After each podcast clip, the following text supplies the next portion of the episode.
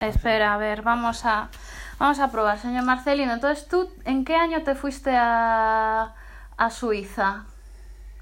En el 60. No, 62.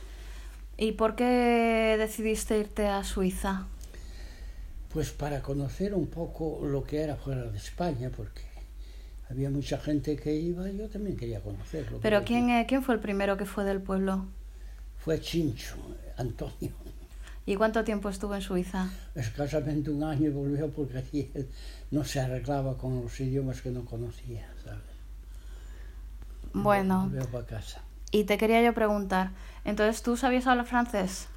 Yo me entendía bastante bien en lo escrito, pero en, en lo, en lo oral no, no conocía ni, no era capaz de, de entender una palabra. Y a ver, entonces tú, eh, ¿cómo se viajaba a Suiza? ¿Se viajaba en tren? Casi siempre era en tren. A lo primero se iba siempre en tren. ¿Y quién te hizo a ti las gestiones para que tuvieras allí un trabajo? Me las hizo Julita y Majo, que eran conocidos y amigos. ¿Y dónde estaban ellos? Trabajando en el Hotel du Lac, en Copé. En Copet. Eso es en el cantón de Voz. Es en el cantón de Vos, sí. Vale. Entonces, eh, a ver, tú siempre me has contado que a ti de Suiza la primera vez que fuiste te echaron. ¿Cómo fue eso? Yo a mí no me echaron, lo que pasa que después la policía se enteró que estaba trabajando sin autorización y le dijo al jefe que yo allí no podía estar sin autorización. Entonces tenía que volver a entrar con autorización y en vez de irme para Villela otra vez, pues me fui para Nyon, en Francia, que estamos cerca. ¿Y quién estaba en Nyon? Porque... Estaba Maximino. O sea, que tenías más o menos a la mitad del pueblo por ahí. No, Maximino ya se había marchado antes, eh, eh, pero para Francia, y, y se había ido a trabajar a Nyon. Y trabajaba en una fábrica de nylon. De nylon. Nylon, sí, sí, se hacía hilo de nylon. Pero entonces, ¿Maximino se fue antes que el de Vilela? Se fue, fue antes que yo, un año antes por lo menos. Anda, mira tú. Y os contaba que se estaba muy bien en Francia. No, no, él no me contaba nada porque yo no me relacionaba con él, pero cuando, cuando vi que tenía que volver a, a España para después entrar con la autorización, pues para que iba a gastar el, el viaje. Y me fui para, para Nyon y en Nyon pues allí tuve que esperar casi 15 días. Estuve- y- Pero tú fuiste, y- y- tú fuiste para trabajar en el Hotel du Lac du Lac, sí. y eh, trabajaste Y- en el yo- Hotel du Lac, y- yo fui- te yo- arreglaron los papeles y luego volviste No, a trabajar en el Hotel yo- du Lac. Yo, yo iba al Hotel du Lac a, a sustituir al padre de Inés, que se llamaba Víctor, que como tenía una mancha en el pulmón de silicosis, pensaron que era tuberculosis y no le dejaron. Ah, o sea que tú fuiste porque... A sustituir a otra persona que, que la habían... Que le hicieron una- La habían refusado. Porque os hacían, os, sí, os sí, hacían sí, un no, no, análisis médico. No, no, no, y, y nos pasaban por rayos X y nos miraban si estábamos sanos. No es como en España que dejan a la gente entrar así de cualquier manera. Bueno, Ay, porque además que de aquellas había problemas con la tuberculosis. No, es que hubiera, te hacían la, la revisión médica y, y generalmente lo que más vigilaban en aquel entonces era la tuberculosis.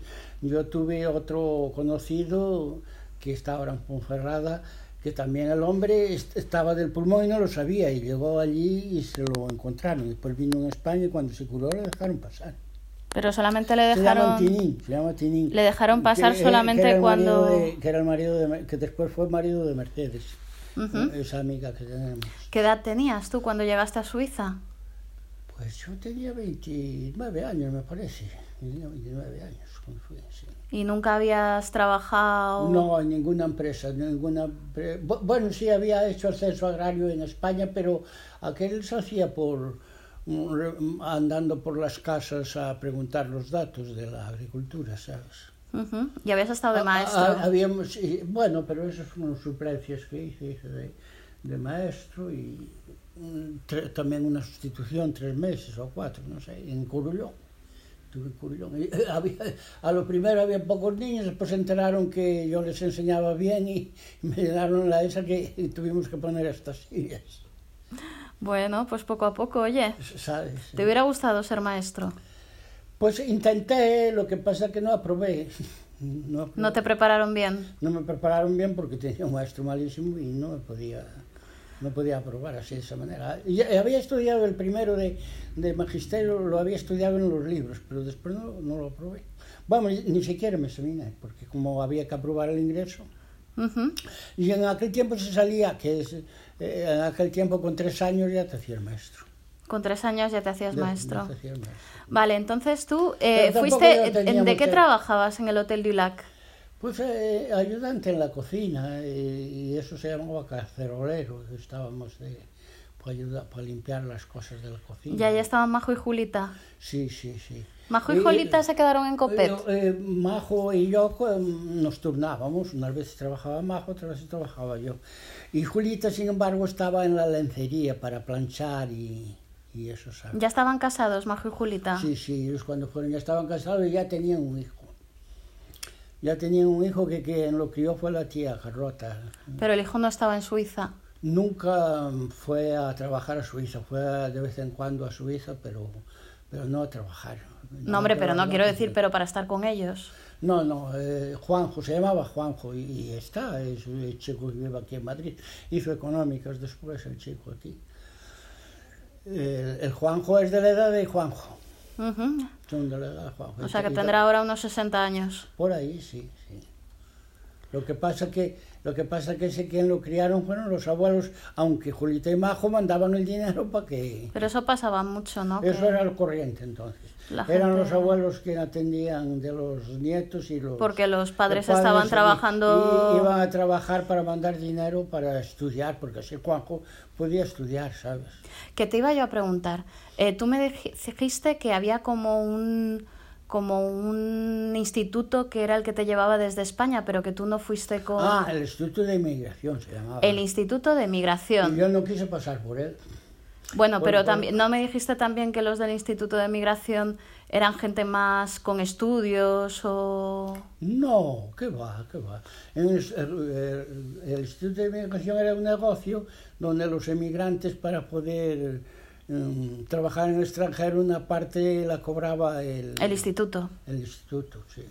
Vale, entonces lo cobraba el instituto, pero claro, te arreglaban todos los papeles. Sí, sí. claro. Entonces no tenían los inconvenientes que tuviste tú. No, no, no, esos que iban por el Instituto de Inmigración, pues ya iban desde el primer momento con el seguro que obligan, no sabes, de, De salud. de, de- de salud y todo eso. Tú fuiste sin Ah, seguro de salud, entonces. Sí, sí, pero allí no había problema del seguro de salud porque nada más que llegaban los suizos te obligaban a pertenecer a un a una, Una aseguradora. a una aseguradora. Allá hay aseguradoras privadas. privadas y, y- y es obligatorio, son obligatorias.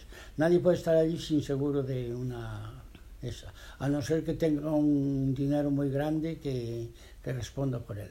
Eh, ¿Alguna de las personas que tú conociste del pueblo fueron por el Instituto de Migración? No conocí ninguna. no O sea, todos fueron por libre. to- todos fueron por libres. sí. Y, se, y casi todos fuisteis a Suiza. Bueno, había mucha gente que iba a Francia y después de Francia se pasaba a Suiza. Pero a Alemania no fue nadie. De nuestro pueblo Vilela, Alemania, no fue nadie. Que yo sepa, no, no fue ninguno, ninguno. La, cuando fui yo también fueron dos chicas, esa que se llama Teresa, esa famosa que te dije yo que le ponía las inyecciones. Sí, sí, sí. Y otra que se llamaba Irene, y también fue Urbana. Fue. Que fueron a verme a mí, porque, como estaba, porque allí eh, hay me parece que 200 kilómetros de Nyon a, a- Pero si estaban en Nyon, estaban en Francia. Estaban en Francia, pero mm, está me parece que a 200 kilómetros o 300, no sé, de distancia, y eso es en ferrocarril se anda. ¿Tú sabías... Ah, y- que y- te iba a preguntar, ¿tú sabías conducir cuando llegaste a Na- Suiza? Nada tampoco, nunca había tenido un coche en, mi- en mis manos. ¿Pero en Vilela alguien tenía coche? En aquel entonces en Vilela casi... Bueno, sí, Ma- Majo, Majo tenía coche porque había sido taxista. Majo sabía conducir porque había sido taxista. Y, y entonces... Pero el coche no era suyo. No, no, lo tuvo que comprar él y fue una de las causas que le hizo ir a Suiza porque había que pagar las letras que debía.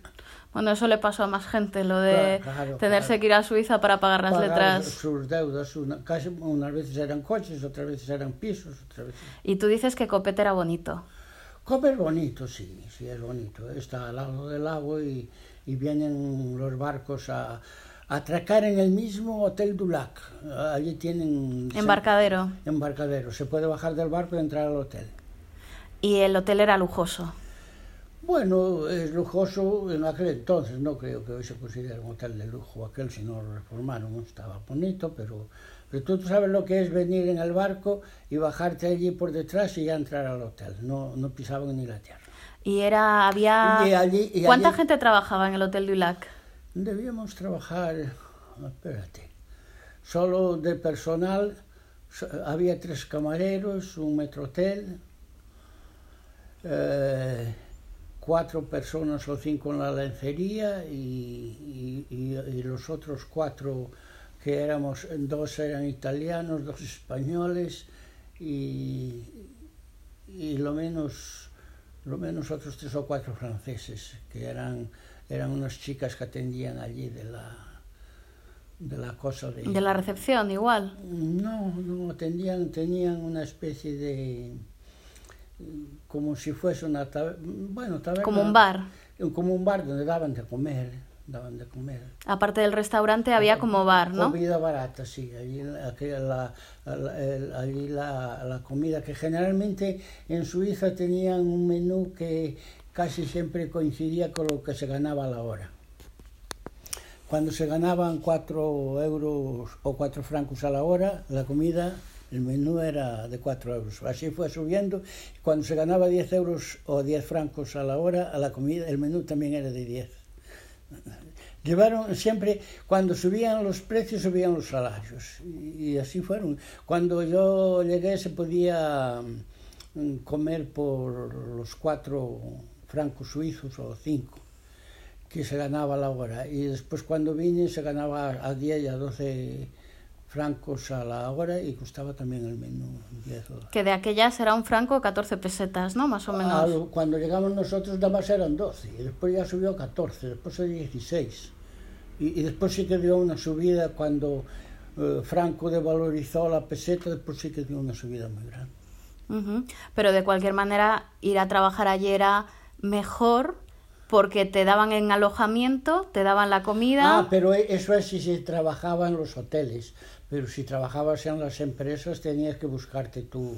Ya, pero el primer año tú estuviste en el hotel. Claro, eh, pero después cuando tuve, cuando fui a trabajar a la Migros, que trabajaba en una empresa de alimentación, tuve que buscar un sitio para una y pagar una habitación, que generalmente quien me la alquiló, primero tuve como mm, la ayuda de unos chicos que eran de Pero tú a la Pontevedra. Migros ya fuiste muchos años después. Al año siguiente, sí. sí. Pero, ¿y en el primer año de COPE? Tú Eh, tenías un no, día no, libre. No, no, pe- pero verás, yo antes de ir a la Migros fui a trabajar a otro señor que se llamaba Folmi. Pero espera, que te estoy preguntando todavía sobre el primer año. Tú el primer año eh, decías que te volviste enseguida a España porque tenías nostalgia. Sí, al mes. ¿Al meses. mes? Sí, al mes un mes volví, sí. Volví. En tren otra vez. Ah, entonces entré y como ya después tenía trabajo ya no ya podía entrar cuando cuando quisiera. ¿Y, y, te- y pediste eh, vacaciones? eh, en realidad en realidad volví porque había ido a suplirnos un, un familiar y a aquel eh, no le gustaba el trabajo y, y a mí me estaba reventando y entonces entonces yo se me ocurrió digo pues lo dejo a él con todo el trabajo y una de dos o trabaja o lo echan y no hizo falta que lo echaran se marchó él Pero había ido un familiar y no trabajaba bien. ¿Qué va? Era un vago. Eh, pero un familiar- Ah, un vive, un vive, está en Villa de Canes. Cuidado con eso porque, No, da igual, da igual, da igual, no se dicen nombres. sa- sabes, era el marido de Herminia, que ahora Esa era la parte que no tenías que haber dicho. No, pero bueno, que... Y entonces se fue a otro trabajo él. Eh, Él se vino para España y después le, se marchó para Cataluña y allí se hizo conductor de tranvías. Bueno, pues Y- y- y entonces le ha ido bien. Y le fue bien, sí. Hombre, pero ¿y a ti te parecía que era duro el trabajo del, del Hotel du Lac? El Hotel Dulac había, mm, era diferente, mira. Si, si había un banquete o había invitados que venían, aquel día había que trabajar una barbaridad. Después había otros días que apenas había trabajo. O sea, que Claro, cuando eh, había eh, grandes claro, cenas era claro. un follón. Eh, en los hoteles el trabajo no era regular. Había días que estábamos parte del día sin hacer nada. pero después el día que venía un banquete a lo mejor 100 personas o 200 personas para limpiarles toda la... porque había que limpiar los platos, tenedores y, y además había otra cosa, la cobertería era de plata y había que limpiarla después para hacerle brillar. O sea, que era, era un trabajo duro. Claro, pues el día que no había invitados, pues nada más había los que estaban... pues, Alojados. no, no, no, eh, eh, en la parte de delante que era como un bar. Sí. Y esos pues eran todos los días, pues a lo mejor había 10 personas. eso. Y eran y las cocinas eran grandes del Hombre, tenía una cocina mm, que mm, se andaba alrededor de ella y podían trabajar hasta cuatro y cinco cocineros. Que allí había, había además del jefe, que era el, el señor otro, tenía otro francés, también otro jefe un francés, y con él otros dos ayudantes que estaban aprendiendo, porque los oficios aprenden allí trabajando, y allí había chicos que estaban aprendiendo a cocineros, ¿sabes? Había uno que era irlandés, se llama Roland. Ah, que mira tú. Sí, sí. Precisamente me dice a mí, porque mm, como él tampoco sabía hablar casi el francés, pero escribir sí, y yo también, pues nos entendíamos, y me dice, ¿y tú para fregar platos, para qué te pones a estudiar el francés? Hombre, porque tú querías hacer otras cosas. Cla- Claro, claro. Él le parecía que si yo iba allí a fregar platos, ¿para qué quería yo estudiar el francés? Ujú. Roland. Pero era muy buena persona, fíjate, había una chica española aquí de Madrid que se enamoraba de él y dice, yo no me gusta, por lo tanto no quiero que se haga ilusiones de mí. Ah, pues era majo, ¿no? Era majo, sí. Y era irlandés. Era irlandés. Y eh, de ese ya no supiste más. Hombre, después, nomás estuvo allí un año, después se marchó a otro sitio, no sé. Que ¿Y tú venían, los- venían a aprender cocina francesa, ¿sabes? Hombre, claro. Y tú los fines, a lo mejor para montar su propio restaurante. Y, y también estaba allí uno que trabajaba de camarero, que era hijo de una querida del jefe, ¿sabes? Y, y con eso de que era hija del querido del jefe, hacía lo que le daba la gana. Cuando quería trabajar, trabajaba y cuando no, no hacía nada. Tú decías que uno de los problemas era que el jefe del hotel Era un mujeriego, sí. y que no te pagaba, que tenía que pedir el dinero para pagaros. Sí, pero pagar nos pagaba, pagar nos pagaba. Lo que pasa es que había que esperar a lo mejor dos o tres o cuatro o cinco días. Ujú. O sea, que venía el, el hermano y le traía el dinero. Y a partir de, o sea, ¿cuánto tiempo llevabas? Tú ya tenías el permiso, tenías que aguantar un año en el primer Era el trabajo primer trabajo y no podía marcharme a otro. mm, y en cuanto tú cumpliste el año te fuiste a otro Hombre, sitio. Naturalmente, en cuanto a eso, me marché a trabajar para un, un señor que tenía un comercio de tiendas de ultramarinos, se llamaba Folmi, ¿no sabes? Eh, Y a- allí fue donde yo, ac- y, y incluso iba yo a la escuela de francés que había ahí en Ginebra, y ya con aquel año ya conseguí yo hablar perfectamente, ya, ya me defendía. Entre el- lo que aprendí el año de, en el, ¿cómo se llama? Lo que pasa que en Hotel Black, como eran italianos y españoles los que estábamos allí, pues no se hablaba apenas francés entre nosotros. Sin embargo, después en Folmi no, que todos los compañeros eran franceses. Entonces Eh, te tocó aprender. eh, eran chicas francesas, sí, la, la administradora y el administrador, y no sabían una palabra de español. Entonces no me quedó más remedio que aprender yo a, a relacionarme con ellas. Te iba a decir, eh, después- ah, espera, claro. espera, espera. Pero tú, por ejemplo, o sea, tu vida era, eh, ¿qué horario tenías de trabajo en el Hotel Lulac? Uy, era cortado. Eh, nos levantábamos a la mañana a las 7 y trabajábamos a lo mejor hasta las 2. eh, que terminaba, porque allí se da la comida a la una y eso, y a las 2 ya estaba terminada. Todo más a las 3 ya había mucho trabajo. Después dormíamos hasta las 6. Y después a lo mejor eran las 10 o las 12 cuando nos acostábamos. Tenía era jornada partida. ¿Y para qué os levantabais a las 7 si empezaban a dar las comidas a las 12? Es que también daban desayunos. Ah, vale, vale, vale, vale. Daban desayunos en, en esa cosa que eso daban desayunos. Y además la comida se prepara bastante antes, o los preparativos de la comida mucho antes de que se sirve. Menos mal que allí empiezan a comer a mediodía a las 12, ¿sabes? Pero, pero, Pero si después, no sería muy largo. Limpiar, para limpiar después los platos y todo eso, cuando termina son las 3.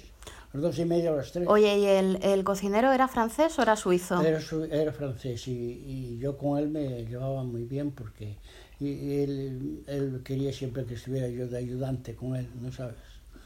Me llevaba muy bien. Su, ¿De pinche? De pinche, sí, estaba yo de pinche. Prefería que le ayudara yo y no los, los camareros que también tenían que hacer algunas veces de pinches. Hombre, pero tú sabías cocinar. No, entonces no sabía apenas. eh. No, pero ah, tú habías visto al abuelo, Ah, a tu sí, abuelo sí, cocinar. Sí, sí, y algunas cosas lo sabía hacer. Sabía hacer, porque había entonces, eh, había me parece que dos o tres aprendices suizos. Uno de ellos, ahora no me acuerdo de- del nombre, que era el pobre mm, medio cegato, ¿sabes? El pobre gastaba unas gafas gordas. Ujú. Oye, ¿y entonces tú si no sabías cocinar, ¿por qué te hacían la comida en el hotel? Claro, no- allí nos daban la comida del hotel. ¿Y qué tal estaba la comida del hotel? Era buena, sí, la comida era buena. ¿Cuáles eran los platos típicos que probaste allí? Oh, hombre, la, la comida mm, allí mm, que es típica es el famoso potage, eh, que ese se hace en, las, mm, en, la, en el sitio de la entrada donde daban de comer como si fuese un bar corriente. Eh, la primera entrada era una especie de sopa que se hacía con verduras y, y le llamaban potage. Y, y, eh, y siempre llevaba legumbres. Y en Copet era un pueblo medio turístico, ¿no? Porque tiene al lado el castillo. No, no. Ah, Allí la gente vivía de la agricultura. Enfrente había un señor que tenía unos viñedos muy buenos y iban a podarle los andaluces, fíjate bien. Ya. Iban los andaluces a podar. Y tenía un señor para atender de los cerdos y eso. Y cuando nos venía allí a buscar los desperdicios del, De la del comida. hotel- del hotel, que los venía a recoger todos los días, él no se debía lavar, olía que, que apestaba. Vaya. Como él andaba entre los cerdos y Claro, eso, el... pues tenía el olor aquel. Y- Pero los- era un pueblo que tenía supermercado.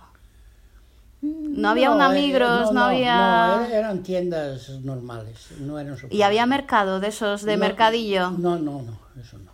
Te- había tiendas particulares, en unos sitios vendían la fruta, en otros vendían a lo mejor la- lo que son las, las legumbres, y porque allí a las hortalizas le llaman legumbres. Y era... Pero era todo bastante más caro que en España. Sí, tamén era máis caro que en España, por eso nosotros tratábamos de llevar daqui el jamón y esas cosas. Después non nos dejaban pasar porque decían que había peste porcina y teníamos que guardarla como podíamos. Eh, nosotros llevábamos a veces hasta latas lacradas y aí iban los chorizos y el jamón dentro.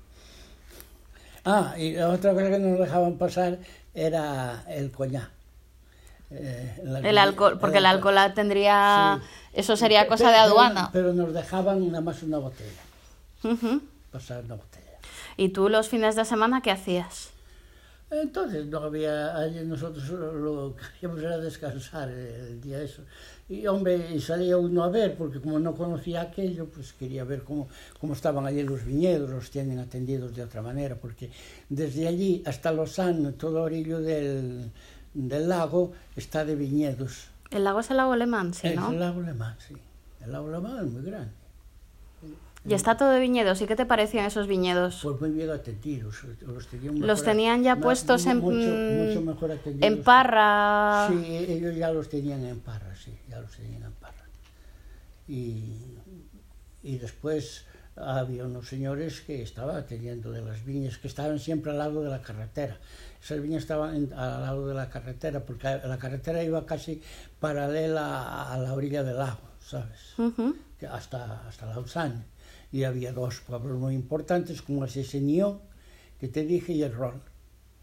Son dos. Eh, También hay otros pueblos más pequeños. Y- Pero alguna vez te asomarías por Ginebra, ¿no? En ese año. En ese año apenas no, porque durante trabajabas, durante trabajabas ya no te quedaba más tiempo, ¿no ves? Te levantabas a las 7 de la mañana, te ibas después a descansar un poco, porque a veces terminabas cansado. Empezabas a trabajar a las 6, terminabas a las 11, 10 o 11 de la noche y ya te ibas a dormir y ya no había nada. Después el día que te tocaba descanso, que no era el domingo precisamente, e- ese día sí que podías salir. Y, y entonces algunas veces bajaba a ver cómo era Ginebra. Y como en Ginebra también había gente que yo conocía, como eran los de Puente de Rey, que había muchos ya de Puente de Rey, pues ya fui yo buscando trabajo para cuando cumpliera el año de, de estar en, en, el Hotel Dulac. Y después, al mismo tiempo, era muy difícil la vivienda entonces. Estaba imposible de encontrar una... eso, se buscaba por el periódico, ¿sabes? Miraba a ver dónde había que alquilaban habitaciones, pero era dificilísimo encontrarlas. Y entonces incluso tuve yo que el primer mes parar en casa de, de uno de Puente de Rey, que yo era conocido de ellos. Y, y estuve viviendo en su casa, me, me, dejaron allí una habitación ellos. Y después ya encontré, encontré la, la habitación y se la alquilé a una señora italiana que estaba casada con un suizo. Y, y, claro, después ya, ya tenía yo independencia. ¿Y el tiempo que estuviste en Copé, a ti qué fue lo que te llamó más la atención cuando llegaste a Suiza? Hombre, lo bien atendido que tenían todas las cosas, tanto las huertas como, como las viñas, como todo, claro. Hombre, y que se notaba que eran ricos, ¿no? Que tenían... Todo estaba como muy... ¿Qué era lo que decías? Que el alojamiento tenía agua caliente... Claro, claro, y había muchas más comodidades que en España. Si nosotros cuando salimos de España en aquellos tiempos, nuestras, nuestras casas comparadas con las suizas eran chozas. ¿sabes? Eran chozas. Y a mí me, me, extrañó porque algunos, cuando no encontraban habitación, se iba a lo que los suizos habían prefabricado, que llamaban barracas. Y en las barracas estaba mejor que en España. Estaba mejor casi las barracas que las casas de España. En aquel entonces estaban mejor las barracas que nos daban los suizos que nuestras casas en España. Y... Porque las, nuestras casas en España en aquel entonces había muchas que ni siquiera tenían váter. Y no es porque la gente fuera pobre, sino que directamente no había váter.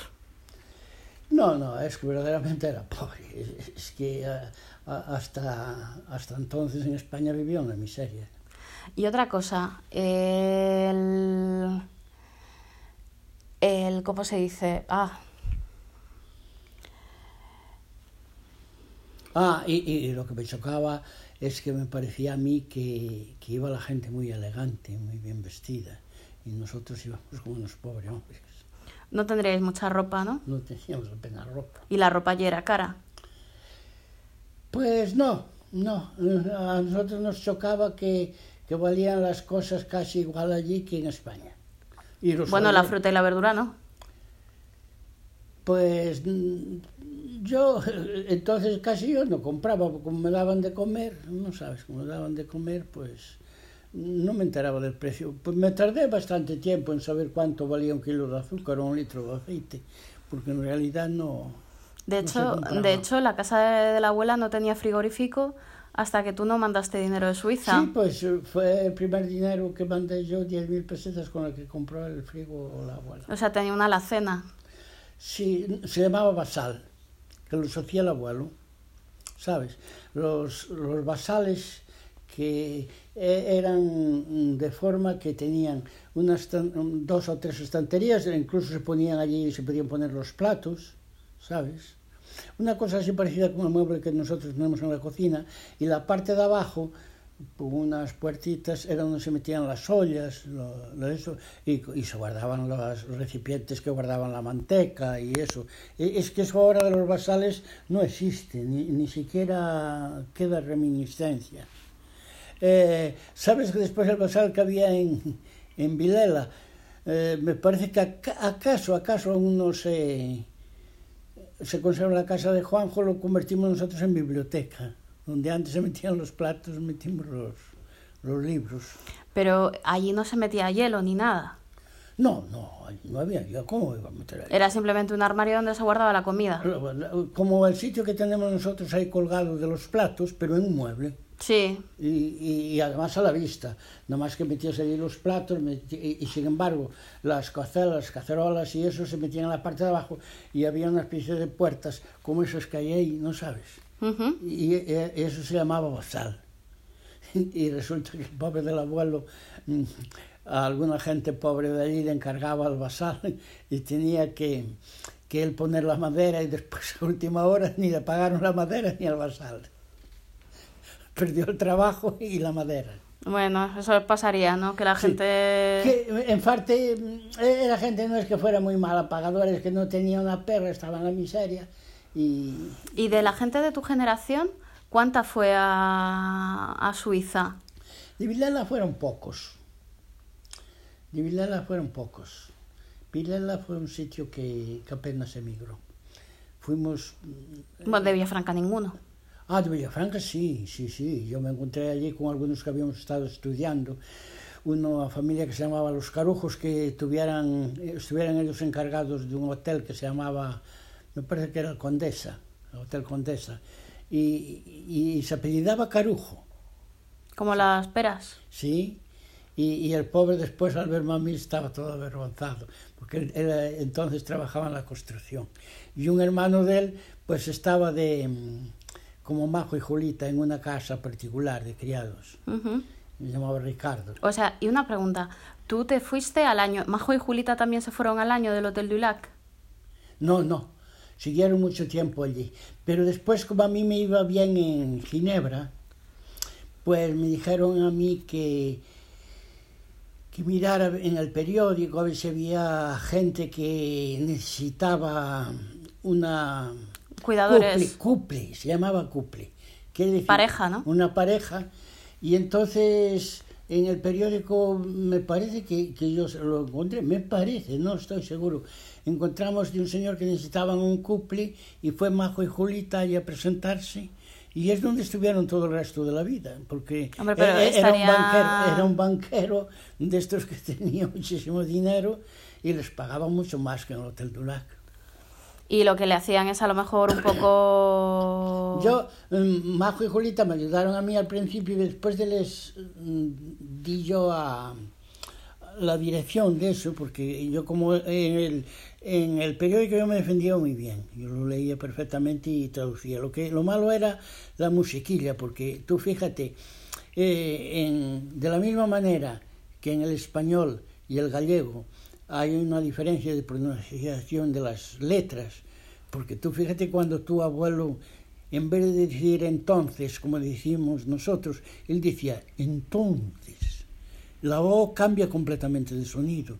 Y, y sobre todo lo que más difícil no fue para nosotros, al menos para mí, eh, fueron eh, esa pronunciación de la U cuando se dice U, que, que parece casi un mugido. U. Y, y, sin embargo, para decir la U que nosotros pronunciamos hay que poner AU. Y entonces sí que pronuncia- se pronuncia U, ¿sabes? Pero para coger esa pronunciación es dificilísimo. Yo no tenía muy buen oído. Eh, Julita enseguida cogió la- el sonido del francés, pero yo, yo no pronunciaba muy mal, porque nunca la había oído. Y, y- y después las nasales.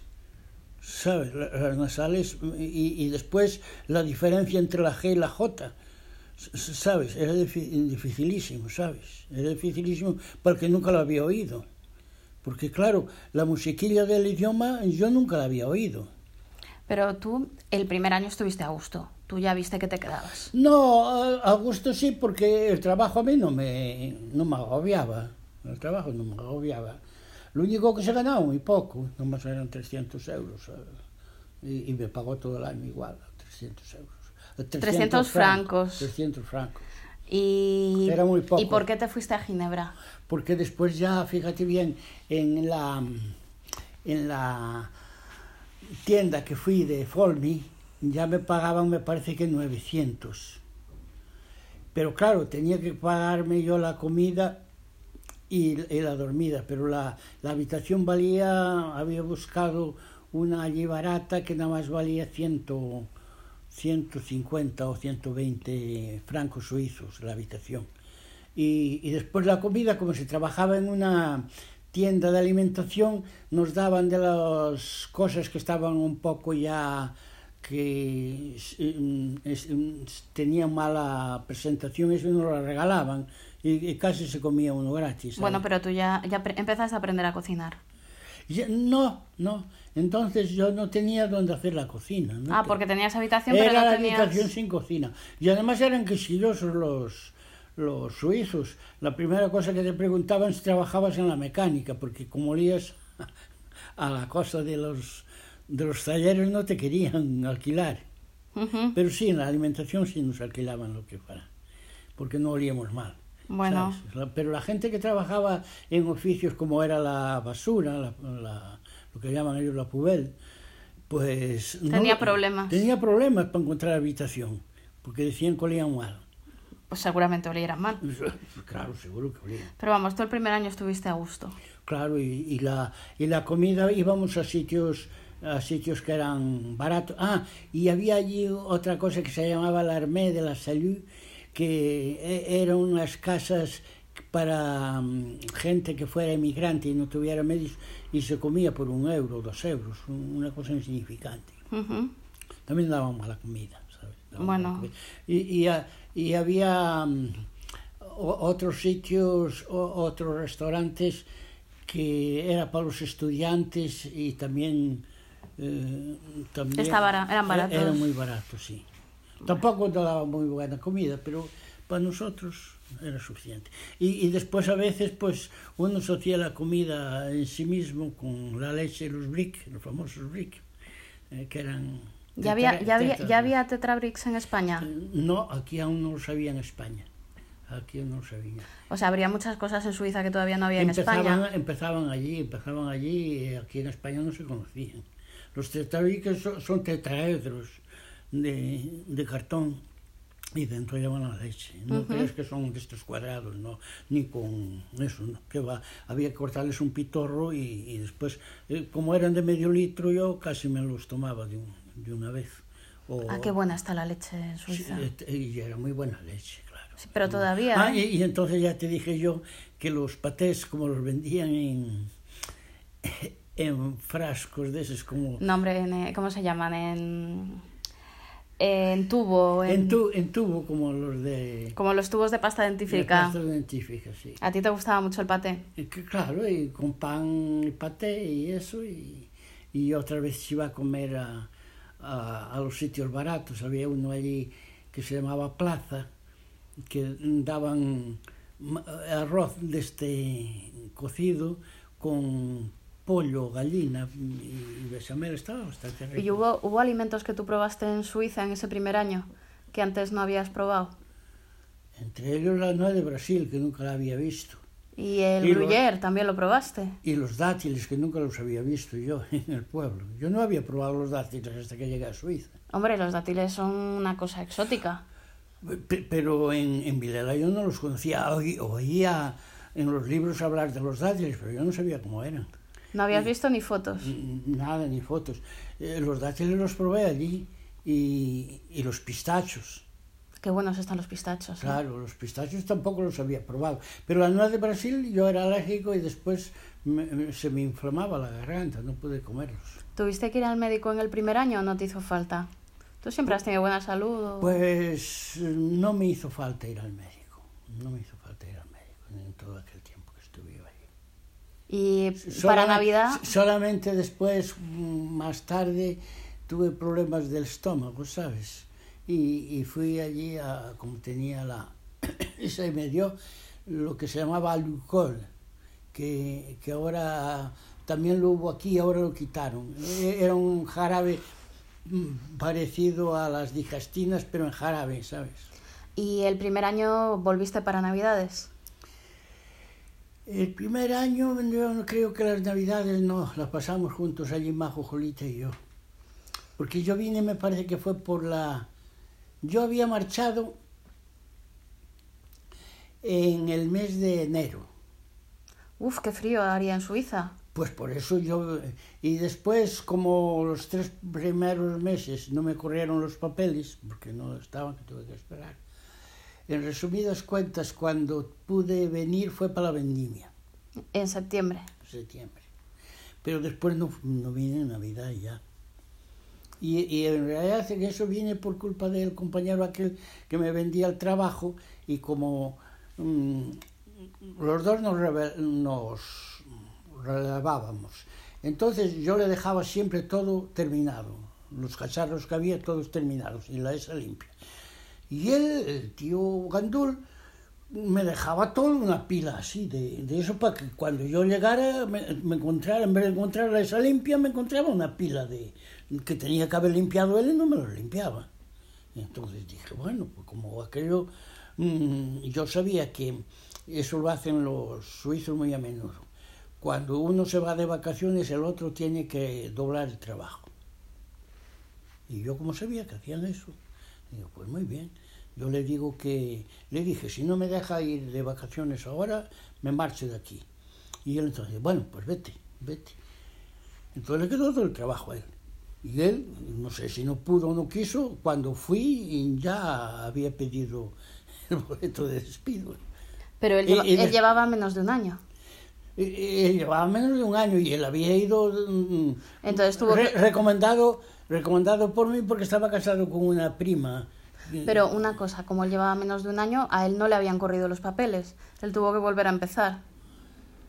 Él, él eh, después dio eso y se, como no cumplió el contrato tuvo que venir para España. Y se fue para Cataluña y le fue bien, que después allí se hizo um, conductor de tranvía y le fue bien la cosa en uh -huh. Cataluña.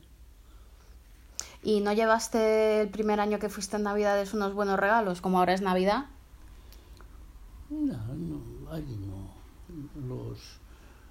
Nosotros nos llevamos muy bien con una... ¿Y pero no te habías comprado una cámara o algo así para ti? Ah, sí, sí, fue el, el primer dinero que fui a, a, ahorrando compré la cámara, que aún lo debe tener la tía Chalo, que después se la di a la tía Chalo cuando yo compré la otra buena.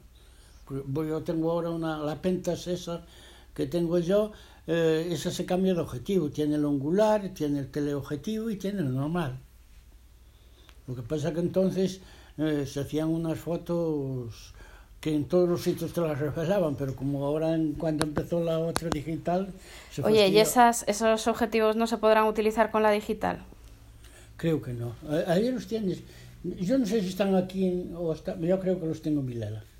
El, el angular, pues, aunque estés aquí, coge la anchura. ¿Y tú cuando empezaste el primer año, tú creías que te ibas a quedar mucho tiempo en Suiza? No, nunca, nunca pensé. Lo único que, lo único que pensé es que ya allí había muchas cosas que aprender y que yo podía allí aprender muchas cosas. Hombre, y que estabas a gusto. Claro, claro, no. Y, y, ganabas dinero. Y se ganaba dinero. Ganaba dinero y aprendía muchas cosas, porque yo incluso fui también a, a clases de inglés y fuimos, Julita y Pero eso no fue el primer año. Ah, eso ya fue después mucho más adelante, ¿sabes? Mucho más adelante. Pero después yo me dije, ¿para qué quiero inglés? ¿Con quién lo hablo? Pues ahora mismo en todo el mundo.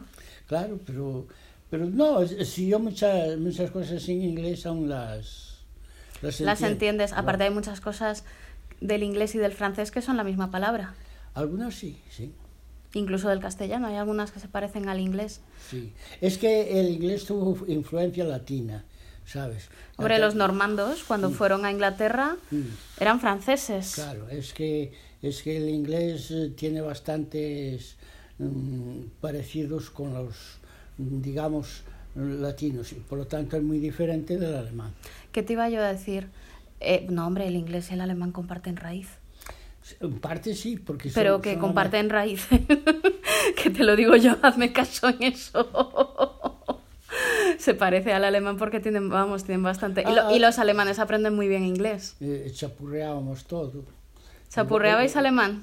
Sí, porque trabajando, sobre todo cuando estuve en la técnica, la mayoría de los que eran allí eran alemanes. Pero eso ya fueron, fue muchos años después. Fue muchos años después. Y en la Migros, y en la Migros pues también venían algunos de los cantones alemanes. Y, pero de cuidado que nunca decían Genève, decían Genf. ¿Se dice Genf? Genf, sí dicen. Sí que se dice Ginebra muy distinto. Claro. En francés Genève, en inglés Geneva. Y no, en... Ginebra, Ginebra es en italiano. No, pero Genève, en inglés. Genève, Genève en, francés, francés, Geneva en inglés. Sí. ¿Y en, ¿Y en alemán cómo es? Genf. Genf. Pero Copet se dice igual en todas partes. Es el nombre del pueblo y allí, bueno, pues no tiene nada que decir. También nosotros decimos Lausanne, que es como se dice en francés, y, y el nombre en castellano es Lausana. Bueno, ¿y aprendiste bastante francés ese primer año? No, porque erais todos italianos. y, y porque no me relacionaba, pero después yo fui incluso a una a, dar clases de francés. A recibir con, clases. Con, de francés como era una señora la que nos daba clases eso. No, y después estando en la Migros aún me perfeccioné más porque mm, cogía yo y les daba cintas a los compañeros y me grababan las cintas en francés y pues yo las escuchaba en casa. Algunos algunos las debo tener yo. ¿sabes? Pero bueno, entonces, ah, pero entonces tú el primer año estuviste en Copet y luego ya te fuiste a Ginebra. Ginebra a trabajar en una tienda de, de alimentación. De alimentación ¿Cuánto estuviste en esa tienda de alimentación? Otro año. Y, no allí no paré, que, que, se estaba bien, porque me pagaba poco, no me pagaba 900 euros. Y después en la Migros ya me daban... 900 francos. 900 francos. ¿Y ya de ahí pasaste a la Migros? Ya pasé a la Migros y en la Migros me daban 1100. Eran 200. En la Migros había muchos españoles. Pero, en la, pero también en aquel sitio, en, en esto, en Folmi, se trabajaba mucho menos, pero no se ganaba. Entonces... Era más tranquilo, era una tiendecita. Tenía tres, tres tiendas en, en Ginebra, pero es, esas tiendas, allí me aprendí yo todo el nombre todos los esos de marcas de whisky, porque tenía todas las marcas de ah, whisky. ¿se, ¿se vende el alcohol en las mismas tiendas normales? Sí, en eso vendía todo lo que era de ultramarinos, que decíamos en España, ¿sabes? Más los alcoholes. Y entonces me aprendí los nombres del vodka y, y de los, otras bebidas que, que se hacen de arroz. Todo eso yo estaba al día porque estuve un año. Eh, es ah, que Pero todo te... el tiempo, todo el tiempo que yo estuve en Suiza fui aprendiendo las cosas diferentes. Además, mmm, íbamos a llevarle las cosas a la gente mayor a sus casas, acompañado de, de un austriaco, que era un avaro. Y, y él me cobraba las propinas, pero no me repartía. Pero eh, en el sitio ese, ¿cuál era tu trabajo? Eh, se llama Mozo de almacén. Mozo de almacén, pero allí te dicen magasinier. Magasinier. Magasinier, que es mozo de almacén. Y entonces estabas de reponedor, vaya. Sí, allí había que recoger cuando venían los pedidos que los suministraban y colocarlos primeramente donde estaba porque tenía un subterráneo. Y luego había pedidos, pedidos a las casas. Y después despido a las casas y se iban a llevar a domicilio. ¿Sabes? Se llevaba el agua fuera de mineral, que allí había dos, dos aguas que se vendían mucho, era la o sea, de que, que y la allí... de. Vitel. Y Vitel. Vitel dona de sel, decía la propaganda. Sí, sí, eh, sí. Vitel te dona de sel. La, el, el, agua te da, es un agua que te da alas. Las, que te da alas. Sí. Vitel Anda, como el Red Bull. Sí. Y, y entonces teníamos eh, las aguas que allí abundaban. La, la Enie era suiza, pero la Vitel y la Evian eran francesas, pero muy buenas aguas, sí. Uh -huh. buenas aguas. Y después tenías todas las marcas de whisky, como el Johnny Walter, el, yo qué sé, las marcas de whisky que había. Oye, ¿y, ¿y ya en Ginebra tú podías ir al cine en, en los Sí. días de vacaciones? O... Sí, pero como era muy caro, porque e- eso sí que era curioso. En Suiza los espectáculos carísimos y la comida barata. Y y entonces nadie iba al cine por no gastar. Lo único que vi allí, una película que fuimos, fue Lo que el viento se llevó. Pero eso en el segundo año. Fui, e incluso me parece que fuera Julita también co- conmigo y Majo. Ah, Hombre, porque era un fenómeno. Claro, era y y no la habíamos visto en España porque en Villafranca no la habían podido dar porque eh, al ser una sala pequeña no le daba No le daban permiso. al empresario no no no no le daba al empresario la eh, la cantidad de entradas que vendía no le daban lo suficiente para pagar lo que costaba proyectarla entonces si querías verla había que ir a Ponferrada que era la sala mucho más grande y entonces nosotros teníamos ilusión por ver Le, le Temps au porte le Vent, es como se traduce en Y castellano. lo visteis en francés, claro. Sí, lo vimos en francés. Y, y, y yo- la otra cosa, la otra película que yo vi allí en francés fue Los girasoles. Cine español no había, claro. En aquel entonces no había cine español. Lo que había muchos en, en versión directa en, en inglés, sin traducción. En versión original. versión original. Bueno, pues ya... No, pero eh, allí los espectáculos estaban muy caros. Fue a cantar solamente una vez, este, ¿cómo se llama? Valderrama. Sí, Valderrama también fue. fue. Fue Valderrama, Valderrama sí que lo saludé allí y lo vi yo a, a Valderrama. Y, y el otro, mm, Machín. no, eh, Escobar. Eh, eh, el que se casó Rafael. con la Perla, con la Perla. Julio Iglesias. Julio Iglesias. Pero pusieron las entradas de una manera que yo no fui a verlas. Pero ya Julio Iglesias iría muchos años después. Claro, pero fue allí a cantar una vez, sí, Julio Iglesias. Bueno. ¿sabes? Y, y también me parece, no sé si fue una vez Escobar, pero allí ponen tan caros los espectáculos porque consideran lujo. Y les meten un impuesto tal que, Igual que el alcohol, que tenía mucho impuesto. Claro, por eso nosotros llevábamos el coñac de tapadillo. Bueno, pues lo dejamos por hoy, ¿te parece? Sí, ya está.